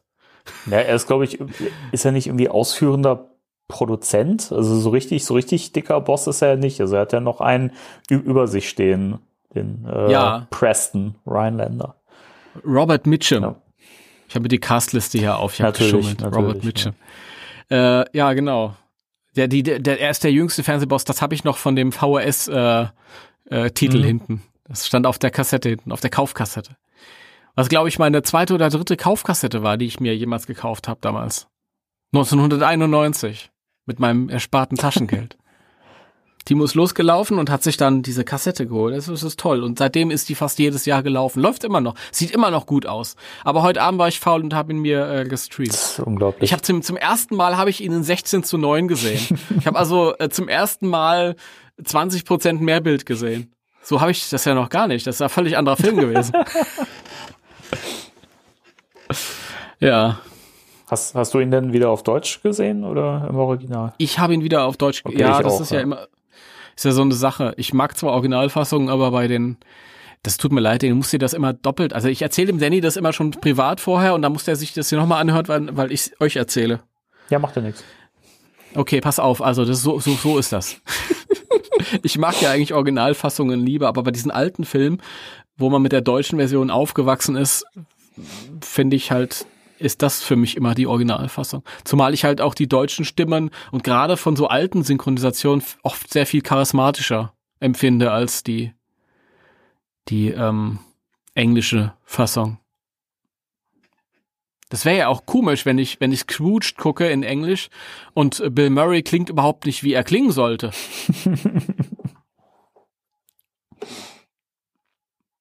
Merkwürdig, ne? Nein, ich fand ja, ich finde ja auch seine, viele tun sich ja schwer mit seiner äh, äh, Stimme in diesem Film, weil es ja nicht der normale Sprecher ist, Arne Elsholz, sondern ähm, äh, Lehmann, Lehmann, 20% auf alles, außer Tiernahrung. Der, die Stimme von, Von Bruce Willis. Willis. Ja, genau. Ja. Wobei ich den halt irgendwie auch gut fand in der Rolle. Da Ja. hat er drauf gepasst. Ich, ich finde, es gibt immer so Momente, wo man, also ich habe den Film zu meiner Schande noch nie im Original gesehen, muss ich mal nachholen. Aber ich finde, es gibt so Stellen, wo man merkt, dass Bill Murray relativ ruhig den Mund bewegt und spricht und der Synchronsprecher aber so komplett abgeht. Und das fand ich halt, an manchen Stellen hat man schon gemerkt, dass es ein bisschen, ein bisschen over the top gewesen. Aber im Großen und Ganzen fand ich ihn auch sehr, sehr gut. Und witzigerweise, es liegt aber auch daran, dass ich den Film ja auch schon als kleiner Knirps gesehen habe. Der lief da auch immer zu Weihnachten im, im Fernsehen seit jeher irgendwie. Ne? Und ähm, das witzigerweise ist mir das auch früher nie so aufgefallen, dass es halt nicht die gleichen Synchronsprecher sind, sondern das war halt immer so. Es war ja halt auch nicht die gleiche Rolle so, ne? Es war der, der, der, gleiche Typ da, ne? Aber das war ja nicht der gleiche wie in Ghostbusters oder so. Und deswegen Eben. war das für mich auch vollkommen normal, dass er natürlich nicht die gleiche Stimme hat. Völlig absurd eigentlich. Ja, da hat man früher auch nicht so das Ohr für gehabt. Ja. Aber ich fand's, ja, was du da sagst, dass er da so ein bisschen aufgedrehter ist als im Original, da kann ich mir auch so vorstellen, dass der sich gesagt hat, normalerweise spreche ich Bruce Willis ähm, oder Dolph Lundgren, da, da spreche ich gar nichts, außer äh, äh. und äh, Bruce Willis ist ja auch ist ja auch eher so, ja, ich habe so ein Interview gesehen mit Manfred Lehmann, der, ähm, da ging es halt darum, dass er, ja, da hat er so gesagt, ja, wenn ich, wenn ich äh, äh, Dolph Lundgren spreche, das ist, der sagt ja nichts. Der stöhnt ein bisschen rum und dann das. Wenn ich Dolph Lundgren bekomme als Angebot, weiß ich genau, was auf mich zukommt. Wenig Text, wenig Geld. der, Typ ist geil. Aber da kann ich mir auch vorstellen, er hat ja ähm, zu dem Zeitpunkt kam auch Stipp langsam und so raus und wenn er dann äh, Bruce Willis gemacht hat, dann ist er ja eher so. Ne? Und da konnte er mal aufdrehen, richtig. Ja, stimmt. Als Bill Murray. Weil Bill Murray ja auch auf, vor allem am Ende dann, dann kriegt er sich ja gar nicht mehr ein. Ja. Ja, war bestimmt heiser danach. Wahrscheinlich, ja. Äh, übrigens habe ich äh, heute gelesen, dass die Drehbuchautoren dachten, dass Bill Murray am Ende, als er dann so auftritt, einen Anfall hat. Weil er so frei gedreht ist dann und Okay. äh, völlig, völlig am Rad gedreht hat, als er dann geläutert war. Aber ja. Okay, also war das überhaupt nicht geplant, dass er so abgeht. Ähm, die, ähm, die Drehbuchautoren und er haben sich da irgendwie gemeinsames Drehbuch erarbeitet und da war das aber schwierig, wie der Bill Murray halt, weil der halt irgendwie äh, komplett wieder am Improvisieren war am, am Set. Und dann am Ende hat er halt komplett übertrieben und hat halt irgendwie dann, ja, ist ja quasi durchgedreht. Also das soll nicht viel mit dem zu tun haben, was vorher im Drehbuch gestanden ist. Ähm, der ähm, Regisseur Richard Donner und er, die hatten, sind auch so ein bisschen aneinander, hatten ja verschiedene Ansichten gehabt davon, wie der Film sein sollte. Ja, Bill ist da ja, glaube ich, auch nicht gerade unbekannt für, dass er durchaus mal aneckt mit ähm, Regisseuren. ne? Ja, also das ist, Murray kam halt, der hatte halt Ghostbusters und der ist halt so erfolgreich geworden, dass er sich nicht mehr wohlgefühlt hat in den USA. Und ist ja vier Jahre nach Paris geflüchtet. Und ähm, dann hat er halt vier Jahre nichts gedreht und hat sich gedacht, na ja, ich, die Filme, die ich machen will, die kann ich eigentlich nicht machen. Was kann ich denn machen? Und dann mache ich, er fühlte sich auch eingerostet. Und dann hat er halt äh, gesagt, ich muss eine leichte Komödie machen. Und ja, hier, Weihnachtsgeschichte von Charles Dickens, neue Interpretation, das hört sich nach einem Späßchen an. Kann ich das machen? Und ja. War halt irgendwie, lief dann in verschiedene Richtungen von der Erwartungshaltung, wobei jetzt nicht genau klar ist, äh, wer da welche Idee hat, Mhm. in welche Richtung sich das entwickeln sollte. Ja. Mehr kann ich nicht, weiß ich nicht. Okay. Ich war ja nicht dabei. Ich habe Ja, keine schon Ahnung. klar, schon klar, dass du nicht dabei Aber warst. wundert einen nicht, oder wenn man sowas hört, so, Nee. ja, Bill Murray war schwierig am Set. Ach was. Das war noch seine, seine Jugendjahre, seine ungebremst, der wusste noch nicht, wohin will ich, was soll das Aber es ist alles? schon, es ist schon beeindruckend, weißt du, man weiß nicht, ob Bill überhaupt auftaucht, wenn er zusagt. ja. Und dann, be- dann benimmt er sich noch wie die letzte Sau am Set und trotzdem ist er cool und alle mögen ihn. Was, was ist da los? Wie geht das? Dieser Typ. Ja, ich glaube, das ist mittlerweile so ein, der Name allein, Bill Murray, ist so ein Stellenwert für sich. Ja, Dann nimmt das einfach jeder in Kauf. Die wissen ganz genau, okay, die, die, das Publikum will es sehen und es ist ja auch nicht so, dass er nichts taugt dann, wenn er was macht. das Er macht stimmt, das ja auch gut. Also ich kann mir nicht niemand vorstellen, der besser Bill Murray spielt als, als er. Ja, das Ding ist ja auch in allen Filmen, die er gemacht hat, man, selbst wenn es negative Kritiken gibt oder so, es wird eigentlich nie Bill Murrays Schauspiel bemängelt. Also wenn, dann, dann, dann scheitert es an, an, am, am Drehbuch oder an sonst was oder an weiteren Darstellern. Aber bei Bill, bei Bill Murray, der ist irgendwie inzwischen so unangreifbar geworden, habe ich so das Gefühl. Selbst wenn er sowas Ja. macht wie, ähm, ah, wie hieß der nochmal mit den Zombies, dieser neuere Film? Ähm, Zombieland? na, Nein, The Dead Don't Die. Bitte? The Dead Don't ja, Die. genau. Den, den, den meinte ich. Der hat ja auch unfassbar schlechte Kritiken bekommen, größtenteils, aber kaum eine beruft sich irgendwie auf eine schlechte Darstellung von Bill Murray. So. Aber auch wieder da, Bill Murray ist so ein brillanter Bill Murray in dem Film. hey, woher weißt du, wo hast du denn das jetzt gewusst, dass das passiert? Ja, ich habe das Drehbuch gelesen. Echt? Also ich habe keins, keins bekommen. Oh. ja. Bist ja auch nur Adam Driver, geh nach Haus. Geh doch, wo du wohnst. Aber zurück, ja, zu dem Film. Äh, ich finde, er hat äh, einige Schwächen. Also er ist nicht perfekt, durchaus. Ich mag ihn aber aufgrund von Sentimentalität und auch, weil er, weil ich finde ich nicht wirklich schlecht. Wie findest du ihn denn? Du hast vorhin im Vorgespräch gesagt, es wird interessant, weil du hast eine neue Bewertung. Also, wie gesagt, ich kenne den ja auch schon, seit ich ein kleiner Knirps bin, weil er je- jedes Jahr im Fernsehen geguckt wurde zu Weihnachten. Ähm, deswegen habe ich da natürlich auch einen starken emotionalen Bezug zu und ich mag den Film auch und habe auch gestern, nachdem ich ihn jetzt ein paar Jahre nicht mehr gesehen habe, wieder gemerkt, ich mag den Film immer noch und der funktioniert immer noch auch gut. Das muss man auch sagen. Ähm, weil sich bei mir ein paar Schwächen offenbart haben, die ich so nie wahrgenommen habe. Und das ist zum einen ähm, der Running Gag mit der Frau, die die ganze Zeit irgendwelche Unfälle erleiden muss.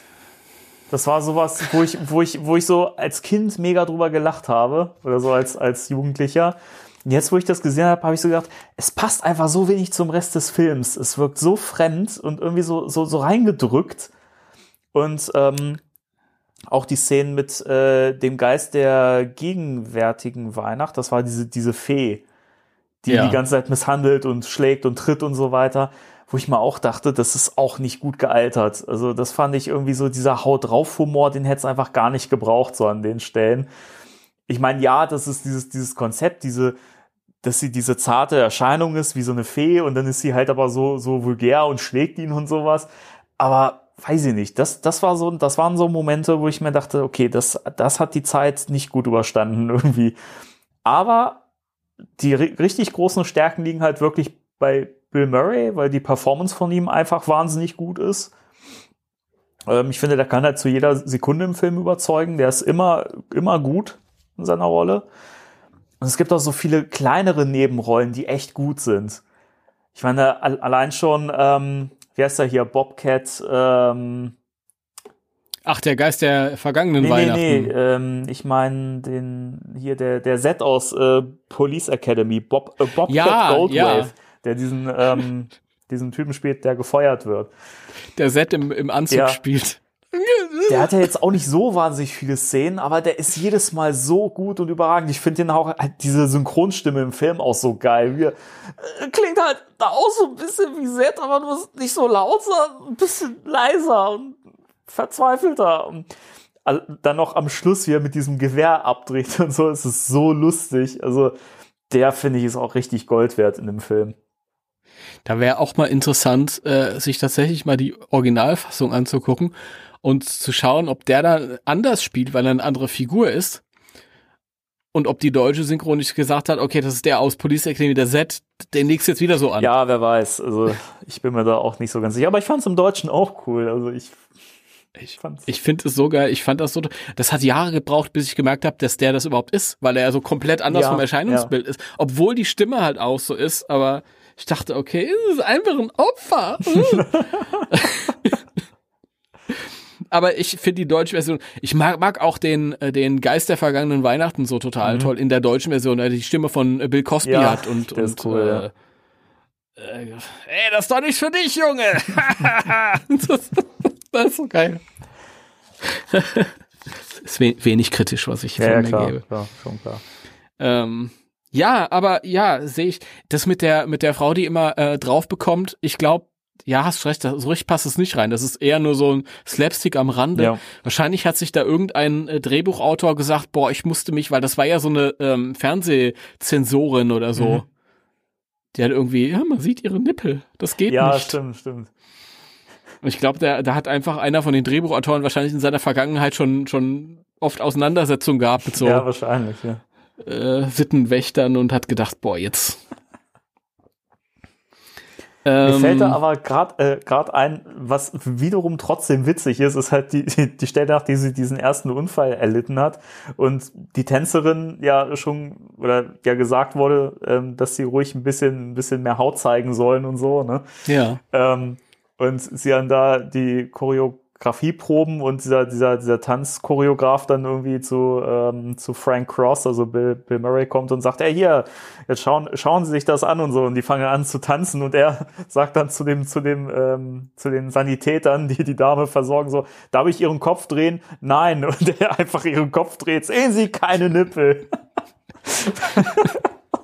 Ach, das ist sowieso, es ist unglaublich, ähm, was für ein ausgemachtes Arschloch er Ja, ist. wirklich. Habt ihr es schon mal mit dem Tacker probiert? so ein mit Drecksack. einem Tacker. ähm, ich finde es total wunderbar, wie, wie, was für ein Arschloch er ist. Ja, guck mal hier, die, die, die Frau ist gestorben. Guck mal hier. Ach, das ist ja brillante Werbung hier. Ja, wirklich, Das ist ne? schon sehr, sehr, sehr Vor hart. Also es ist auch eine, eine Gratwanderung, das dann rüberzubringen, ohne dass das Publikum Ja. sagt, äh, Vor allen Dingen, ich fand's in der Szene, die du gerade genannt hast, fand ich's ja so geil, wie er den, den, den Artikel gezeigt kriegt und er erst so die Hände im Gesicht, äh, das, das, das Gesicht in den Händen vergräbt und man denkt erst so, okay, der, der ist total ergriffen gerade und dann so, das ist die beste Werbung.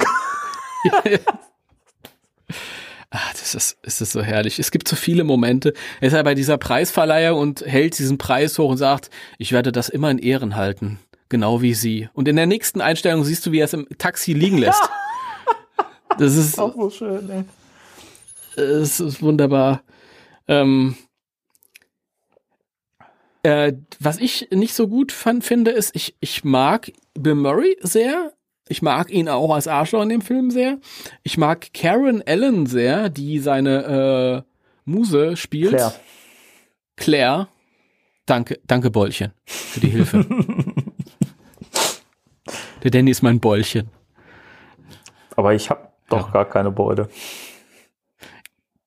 Vielleicht irgendwann mal. Das ist egal. Ja, komm. Ähm, aber ich, ich konnte, es gab eine Szene, wo die einigermaßen gut miteinander, als sie sich da diese Weihnachtsgeschenke ähm, geben und äh, dadurch dieses Kamasutra blättern. Aber ich fand, in allen anderen Szenen konnte ich diese Beziehung überhaupt nicht nachvollziehen, weil sie so grundlieb gespielt hat und er so grundfürchterlich war als Mensch. Und es gab so viele Momente, wo ich mir gedacht habe, Mädchen, es geht einfach weg. Es geht doch nicht. Der ist ja so ätzend. Ich kann nicht nachvollziehen, warum Ja. du da ankommst. Und dann auch noch 15 Jahre später, nachdem er sich so scheiße äh, benommen hat, weil er, äh, äh, äh, keine Ahnung, diesen Hund spielen wollte und nicht zum Abendessen. Ja, wobei man ja ab- aber auch sagen muss, er war, er war nicht komplett grundauf scheiße, gerade in den Jahren, als sie sich kennenlernen. Also, ne, das, weswegen er auch den Spitznamen Beutchen von ihr bekommt, ne, weil sie ihm ja, glaube ich, die, die, die Tür vor die Nase knallt, versehentlich. Und dann Ja. stoßen sie sich ja noch die, die Köpfe aneinander, als sie, äh, als sie was äh, aufheben wollen.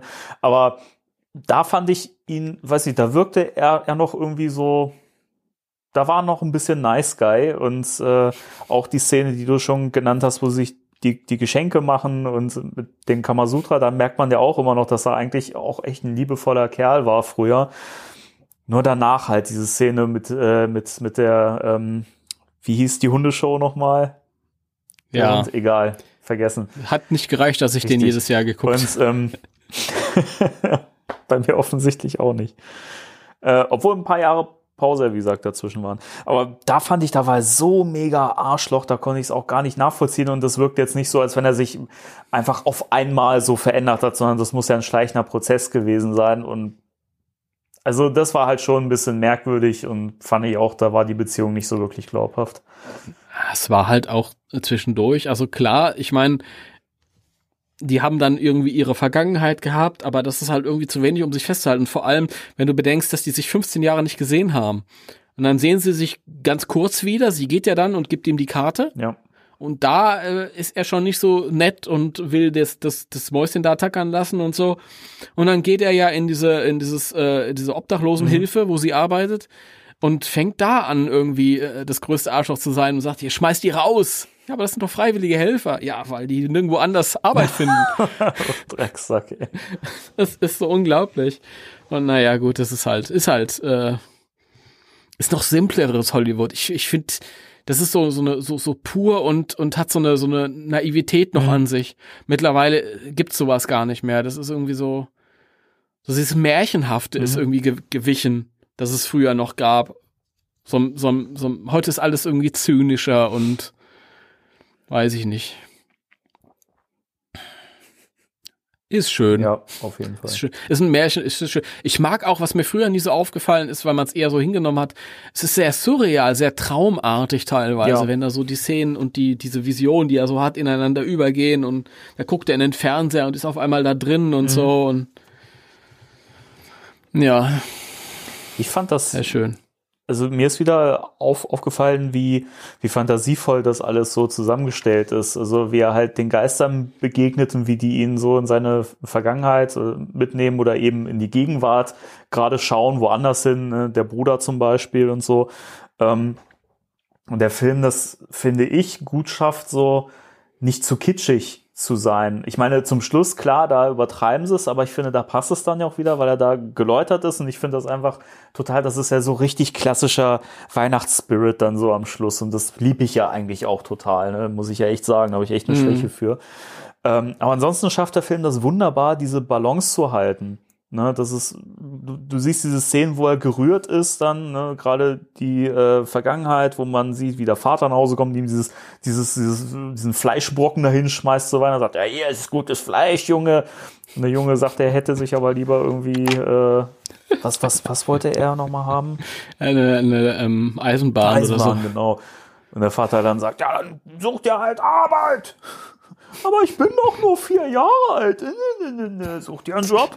Ne? Und, und Frank dann halt die Tränen kommen und so, ne? Und er dann aber das so, so ein bisschen herunterspielt, indem, indem er sagt, aber der, aber ich habe ein, oder der kleine Junge hat ein Stück Fleisch bekommen, das, das äh, heutzutage, wie, keine Ahnung, wie viele Dollar auf dem Markt wert ist. Wunderbar. Ne? Also ich finde es halt mal schön, wie das, wie man halt merkt, weil da habe ich mir ja auch drüber Gedanken gemacht, so als ich den Film nochmal geguckt habe, wie nachvollziehbar ist eigentlich die Entwicklung, die Frank Cross durchmacht zum Schluss sind. Weil früher hatte ich immer so den Eindruck, dass das sehr plötzlich kommt. Dass er halt, es mhm. kommt der, der Geist der zukünftigen Weihnacht und da siehst du ja halt die äh, Einäscherung von Frank Cross. Und dann liegt er auf einmal selber in dem Sarg und hat dann Todesangst und dann wacht er ja wieder auf und merkt, ha, er ist am Leben und freut sich dann so. Und ich hatte mal so das Gefühl, das ist so plötzlich. Das wirkt mir so reingeschoben. Und ich finde aber, wenn man das aufmerksamer guckt, merkt man halt, dass, dass, da, dass da so viele kleine Momente da sind, wo man merkt, dass, dass er trotzdem Emotionen hat und dass er eben nicht so ein empathieloses Arschloch im Kern ist. Eben, wie gesagt, mhm. dieser Blick in die Vergangenheit, wo er weint ähm, oder der Blick in die Gegenwart mit seinem, mit seinem Bruder und so, auch da merkst du halt, dass da trotzdem irgendwie Gefühle im Spiel sind und dass ihn das nicht kalt lässt. Und das finde ich halt schön, weil es trotzdem irgendwo nachvollziehbar ist, dieser, dieser Sprung dann zum Schluss. Ja, das stimmt. Ja, also ich fand's auch, mir ging's auch so, ich fand das auch irgendwie äh, immer sehr, dass es teilweise sehr schnell geht, aber natürlich, wenn man dann, dann genauer hinguckt, dann, äh, ich fand immer schon, dass er sehr, sehr, sehr euphorisch am Ende ist. Ja. Das ist aber, naja gut, da muss dann halt irgendwie Finale und Stimmung sein und so. Und dann, ähm, ja, was wollte ich noch sagen? Ich wollte noch irgendwas sagen. Übrigens, der Bruder äh, der ähm, von ihm im Film ist tatsächlich sein kleiner, kleinster Bruder. Das war ja. Bill Murrays kleiner ja, Bruder. Ja, stimmt. Und in der Rückblende, der, der seinen äh, Vater gespielt hat, war sein ältester Bruder, Brian Doyle mhm. Murray. Mhm. ist brillant. Ich finde den so geil besetzt bis in, den, in die kleinste Ja, Rolle. wirklich. Den ganzen Tag höre ich Entschuldigen von Leuten, weil sie nicht arbeiten können. Mein Rücken tut weh. Ich bin doch erst vier. das ist auch so geil, ey. Das ist, das ist aber auch so, so eine Szene, die ist so erschreckend düster, aber gleichzeitig auch irgendwie so, so komisch. Also das, das hat halt auch wirklich wieder diesen, geschafft, diesen Spagat so schön. Also, keine Ahnung, also vom, vom Humor her, wie gesagt, bis auf diese Slapstick-Einlagen, wo ich finde, die passen nicht mehr und die hätte der Film nicht gebraucht, die sind nicht gut gealtert. Ansonsten humormäßig immer noch total State of the Art irgendwie, finde ich. Ach, ja, ist absolut. Ach, ich finde das so toll. Es gibt so viele kultige Geisteskranke haben die Werkstatt vom Nikolaus überfallen. Und nur Lee Majors, der 6 Milliarden Dollar Mann, Das ist auch so geil. kann sie retten. Ich fand, ich fand aber auch wirklich diesen, diesen, diesen ähm, TV-Spot, den dann Frank präsentiert, der halt äh, Scrooge äh, ankündigen soll, die Weihnachtsgeschichte, dass er das äh, E- Event von dem Sender ist. Ne, und wo er vorher dann noch diesen ersten Trailer, den seine Leute da gezeigt haben, so abgewunken hat und gesagt hat, was ist das denn? Das ist doch langweilig und so. Die Leute müssen Todesangst haben, dass sie es verpassen könnten. Und dann so dieses, dieser völlig übertriebene Spot mit irgendwelchen, irgendwelchen, keine Ahnung, at atomaren Explosionen, wie die ganze Zeit irgendwelche Katastrophen und sowas gezeigt werden. so. Eieiei. Dieser Film. Nuklearer Regen. Drogenmissbrauch. Ja, mit dem Schuss, das finde ich auch so hart, ey. Mit diesem schön, mit dem Löffel das Her Heroin heiß, heiß machen, das ist so mies. Ja, Ey. und deswegen ja auch diese Warnmeldung, Ja, ich habe mich vorhin gewundert, als du mir das geschickt hast, ja. die mir, Pri- warte mal, ich muss das Bild nochmal ausrufen, das ist ja herrlich. Das kannst du dir auch nicht ausdenken. Also ich krieg ne, ich, ich äh, guck mir das bei, bei Prime an und krieg dann äh, Bewertung 12 und die blenden ein Gewalt, Nacktheit, Sexualität, Drogenkonsum. Es liest sich fast selbst schon wie dieser Trailer. Wo war denn da Nacktheit und, und, und Sexualität? Ich glaube, auf das Kamasutra bezogen wahrscheinlich die Szene, weil sie da so ein bisschen Oh ja, rumschmusen ja. und wahrscheinlich die Tänzerin und die Nippelanspielung, könnte ich mir vorstellen, dass das auf diese Das Sexualitätsschiene anspielt. Ich, keine Ahnung. Das ist unglaublich. Als ich mir den Film damals gekauft habe, 91, da war ich wirklich noch, war ich da schon. Auf jeden Fall, das hat mich nicht irgendwie, das hat mir nichts angetan. Ich habe da nichts gesehen, Nee, was, was allzu schlimm war. Wiederum jetzt beim Anschauen gab es eine Szene, die mich total berührt hat, wo ich gar nicht mehr auf dem Schirm hatte, was da passiert und was der Zusammenhang ist. Ähm, die Szene, mh, zwar wieder mit der Fee, also mit der mit dem Geist der äh, Gegenwart, mh, als er in diesem diesem Kellergewölbe oder eben in diesem diesem äh, Dingens da ähm, landet unter der Straße sozusagen und Ja. er den Obdachlosen wieder trifft, den er ja vorher in der Ja. in der Hilfs Hilfsstelle gesehen hat, diesen Her Herman Ja. hieß er, glaube ich, Herman, der da ja. erfroren ist. So, ne, nachdem der ja irgendwie äh, abgehauen ist und, äh, und Frank sagt dann noch so, ah, du Idiot, und spricht dann halt mit dem Toten da, ne, du hättest bei Claire bleiben sollen, ich hab's dir gesagt, da hättest du ihn zu Hause gehabt, hättest es schön warm gehabt und so. Und das fand ich, mir war das gar nicht mehr bewusst, dass das der Typ ist, so, den man da vorher gesehen hat. Ich habe mich, als Kind habe ich das auch gar nicht verstanden, habe ich mir gefragt, hä, wer, wer ist denn nicht. das? Ist das einer, den er von früher kennt? Oder ich habe ganz lange angenommen, dass das so wie mal ein früherer Freund von ihm ist oder ein Bekannter oder keine Ahnung und so. Mhm. Also ganz komisch und das habe ich jetzt erst geschnallt. Und auch, dass der am Schluss nochmal zu sehen ist. Nämlich mit den Geistern, die am Schluss nochmal auftauchen, Ja. als äh, Frank geläutert ist und er guckt dann so nach oben und sieht dann da oben die Geister rumtanzen und da ist er ja auch wieder dabei als äh, Ja. Engel und findet das total cool und freut sich und das fand ich cool, da habe ich echt, äh, das habe ich echt abgefeiert und aber ansonsten fand ich die Szene echt sehr, sehr berührend und traurig, also Also ich fand, also erstmal ähm, ging es mir auch so mit all dem, was du da gerade gesagt hast. Ich habe den auch nicht einordnen können, weil er ist auch äh, relativ kurz, ist die Szene mit diesen drei äh, Obdachlosen und dann sind es halt drei auf einmal und dann sind es halt einfach nur Nebenfiguren. Man achtet da auch nicht so drauf und als Kind schon gar Ja. nicht so. Da ist man nicht so aufmerksam. Ähm, und dass der am Ende dann dabei war, habe ich auch nie drauf geachtet, weil dann der, keine Ahnung, der Geist der zukünftigen Weihnachten ist einfach zu auffällig. Wenn er irgendwie neben einem Das ist auch steht. für mich so einer der Höhepunkte des Films. Also allein so vom, vom, vom Kostümdesign und so. Es ist genial. Vom Kostüm. Ich muss nur noch äh, sagen, die Szene mit, mit Herman da unten, der eingefroren war, finde ich total schön gefilmt. ja, Ist natürlich traurig, aber ich finde es total schön inszeniert. Das ist, der hat viele Stellen, die Sehr. sehr, schön äh, in Szene gesetzt sind und gut gefilmt sind. Also auch gut von, Ja. von, vom Bild her. Die Bilddarstellung und so, das finde ich auch recht schön an vielen Stellen. Hm. Ja, ich finde es wirklich, es ist äh, märchenhaft, also in jeglicher Hinsicht, wie das so inszeniert ist und, und, und dieses Traumhafte und äh, teilweise äh, hat es auch was Erschreckendes. Also das ist ja wirklich auch eine erschreckende Szene, aber schön, schön furchtbar. Ahnung. Was wolltest du sagen? Ähm, wie gesagt, ich finde den, den Geist äh, der Zukunft, den finde ich richtig klasse. Also allein schon halt, dass er zwischendurch hat, hat er ja diesen, diesen Fernsehbildschirm als, als Gesicht, wo du dann Bilder Ja. drauf siehst und auch irgendwie so ein, so ein Ja. Knochenkopf und was weiß ich, was das so ineinander überläuft auch teilweise.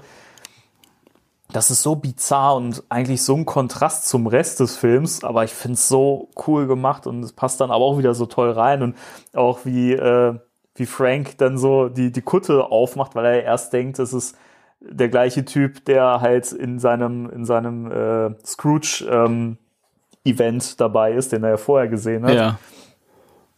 und äh, guckt dann so unter seine Kutte und dann siehst du irgendwie so die Rippen und dazwischen sitzen irgendwelche Dämonen, die, die irgendwie ihn anschreien und so. Und er macht das zu, guckt so, kneift die Augen zu, macht sie wieder auf und macht es noch, noch mal auf und guckt und die schreien ihn wieder an und er macht es wieder zu und guckt so. Das finde ich auch so geil. Ja, das ist, das ist super. Aber also erstmal das Design ist cool. Ich fand den auch früher immer unheimlich. Ja. Also als als er zum ersten Mal versucht zu kommen und dann kommt diese Hand da aus diesen Monitoren fand ich raus und gefilmt auch. ja, das ist super. Äh, der Jahrmarkteffekte, aber gut. Ähm, was wollte ich denn sagen? Aber auch äh, vorher, als der andere Typ es eben ist, dieser äh, Schausteller, Schauspieler da für die, für die TV-Aufführung. Und Frank äh, bricht so ein und ah, dreht so durch. Ich finde das sowieso herrlich, wie er sich irgendwie zum Horst Ja. macht vor, vor dem anderen Typ, der eigentlich sein Konkurrent Ja. ist und ihn wahrscheinlich ausstechen will. Und äh, es ist ganz, ganz großartig. Ich finde den anderen, ähm, Bryce, Bryce Cummings. Mhm. Den finde ich auch super. Den kenne ich auch aus, aus Gremlins Ja, 2, genau. wo er so einen John- Donald Trump-Typ John gespielt hat. Glover, Ja, der ist auch echt genial, auch in dem Film. Ja. der war super. Großartig. Nee, wer sich da irgendwie zum, zum Horstmann einbricht und ach, herrlich. Ja. Ach, ich mag den Film. Geht immer wieder. Geht immer wieder. Ein me- meiner Weihnachtsklassiker. Zu Recht. Neben äh, drei Haselnüsse für Aschenbrödel. Ja. Kann ich inzwischen irgendwie nicht mehr sehen. Nein? Aber konntest du mal? Ja, ähm, der gehörte früher auch bei uns zu Hause so zu Weihnachten dazu, weil meine Mutter den total geliebt hat. Den haben wir dann noch immer zusammen gesehen. Das war eh früher zu Weihnachten, ich weiß gar nicht mehr, wie es heute ist, weil ich schon jahrelang kein normales Fernsehen mehr gucke. Aber früher gab es auch mal ganz viel diese, diese osteuropäischen Märchen und sowas. ne? Und Hm. das haben wir auch so geliebt und haben das immer geguckt und das war, war immer total schön. Wenn man sich so zu Hause in Decken eingekuschelt hat, dann gab es irgendwie immer einen Kakao und so und das, das war immer richtig, richtig äh, gemütlich und kuschelig und so. Aber irgendwann konnte ich es einfach nicht mehr ertragen. Ich finde die Musik nervig, es ja für viele total kult ist und will das halt auch gar Mhm. keinem kaputt reden irgendwie, um Gottes Willen. Aber ich weiß nicht, irgendwie, für mich kam irgendwann so ein Punkt, da war das für mich irgendwie gegessen. Also ich kann es auch inzwischen echt nicht mehr sehen. Okay. Ja, die Musik fand ich auch schön. Ich fand den Film immer am Anfang ganz, ganz äh, schön und nachher war er mir dann aber immer zu lang. Aber Musik, äh, das ist vielleicht auch nochmal was, was man erwähnen kann für die Geister, die ich rief. Von Danny Elfman, finde ich auch wieder sensationell. Der habe ich jetzt auch die ganze Zeit diesen Ohrwurm im Kopf, während wir hier Du hast reden. den Ohrwurm im Kopf. Ja. La la la la la la la la la la la la la. Das ist irgendwie. Dö, Ja, gut. dö, dö, dö. Das ist, Ah, ich, ich, das ist ja was, wo ich immer anecke mit, wenn ich sage, Elfman-Soundtracks klingen halt immer gleich.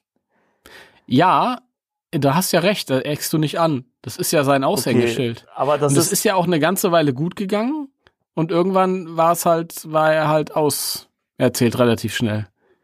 Ja, aber es ist oft, ich, ich merke das mal wieder, wenn ich das sage und das sind halt irgendwie Filmkenner oder sowas ne, oder halt auch Fans von, von äh, Elfmans Musik, ne, die reagieren da nicht so gut drauf. Und ich, ja, es ist ein Trademark, ich finde aber auch irgendwann hat das irgendwie, weiß nicht, war es auch raus, weil er auch so so viel eingesetzt wurde und auch so viele Hits dann äh, oder so viele Hitfilme ähm, mit mit Musik bestückt hat und weiß nicht, da war es für mich irgendwann durch so mit ihm und ich absolut, ich finde auch der hat seit 10, 15 Jahren nichts mehr Wichtiges nee, gemacht. Das stimmt.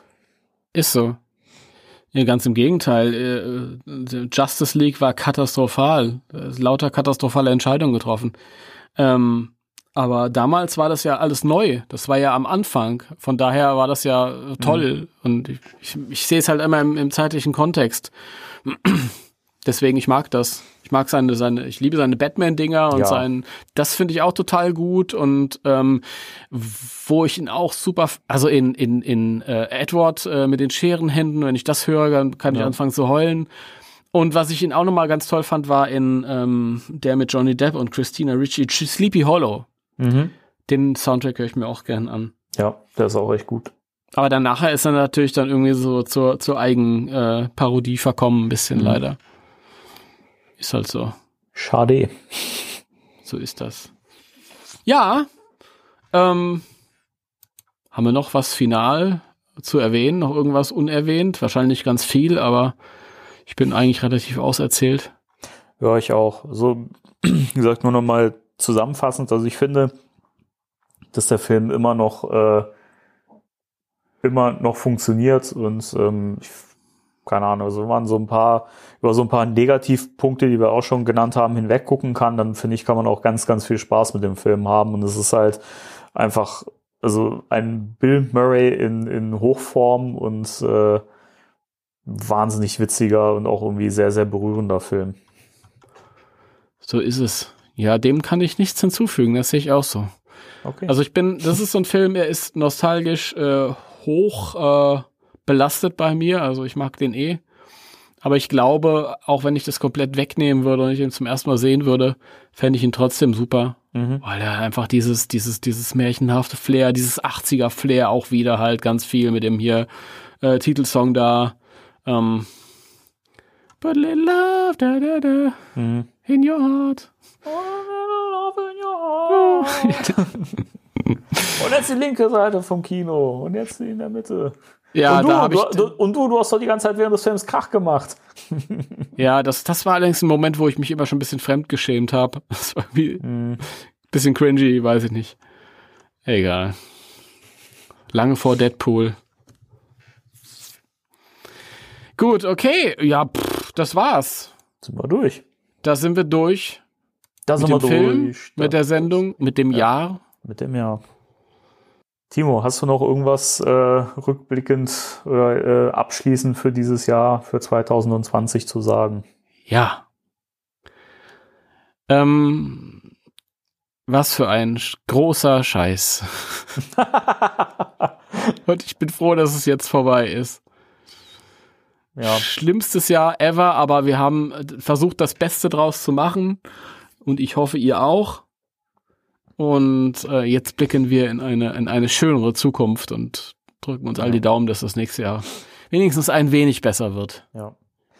Wobei ich aber auch sagen muss, so schlimm wie vieles in diesem Jahr war, und das war sehr, sehr viel, gab es aber auch viele schöne Sachen, die mir persönlich auch passiert sind. Allein halt schon auch dieser Podcast hier und ähm, das zeigt sich immer wieder, auch wenn, wenn die Welt irgendwie so aus den Fugen gerät, gefühlt, ähm, gibt halt immer wieder so, so Dinge, die, die ähm, einem Glücksgefühle bescheren und äh, da bin ich sehr, sehr dankbar für und äh, kann nur sagen, ich gehe irgendwie mit viel Hoffnung und äh, ähm, Freude im Herzen in das nächste Jahr und äh, ja, also ich denke, es geht bergauf, es wird besser und ähm, ich, ich glaube, nächstes Jahr werden wir tatsächlich äh, viele Höhepunkte erleben.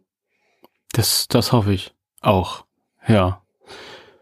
Ja, und dann lass uns doch am Ende nochmal ein Dank an unsere Hörerschaft, dass ihr uns immer noch treu seid. Und wo wären wir nur ohne euch? Richtig, ja. Vielen, Und- vielen Dank. Ja, wir bleiben für euch äh, am Ball, machen weiter und uns bleibt uns ja auch gar nichts anderes übrig. Ja, was, was sollen wir sonst machen? Wir können ja sonst nichts.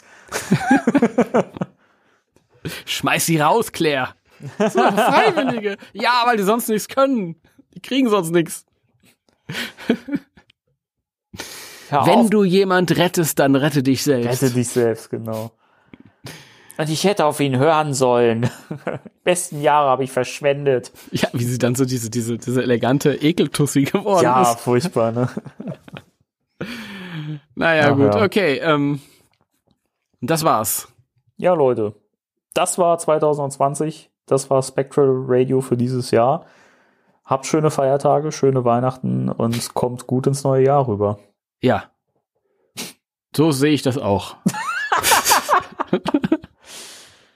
Timo, ich danke dir für dieses Jahr. Ich habe zu danken.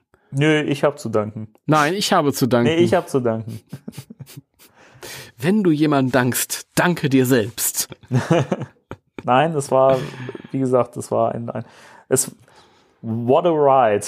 es war, es war ein, ein, ein tur turbulenter Ritt durch dieses komische Jahr, in dem eigentlich trotzdem auch nicht viel passiert ist. So, äh, ich freue mich total auf das, was kommt. Und dass wir Ja. das zusammen erleben können.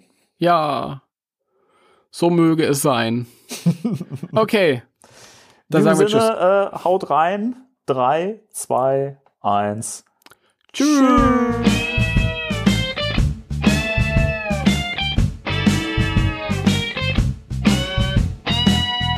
Spectral Radio, der Ghostbusters Deutschland Podcast mit Danny und Timo.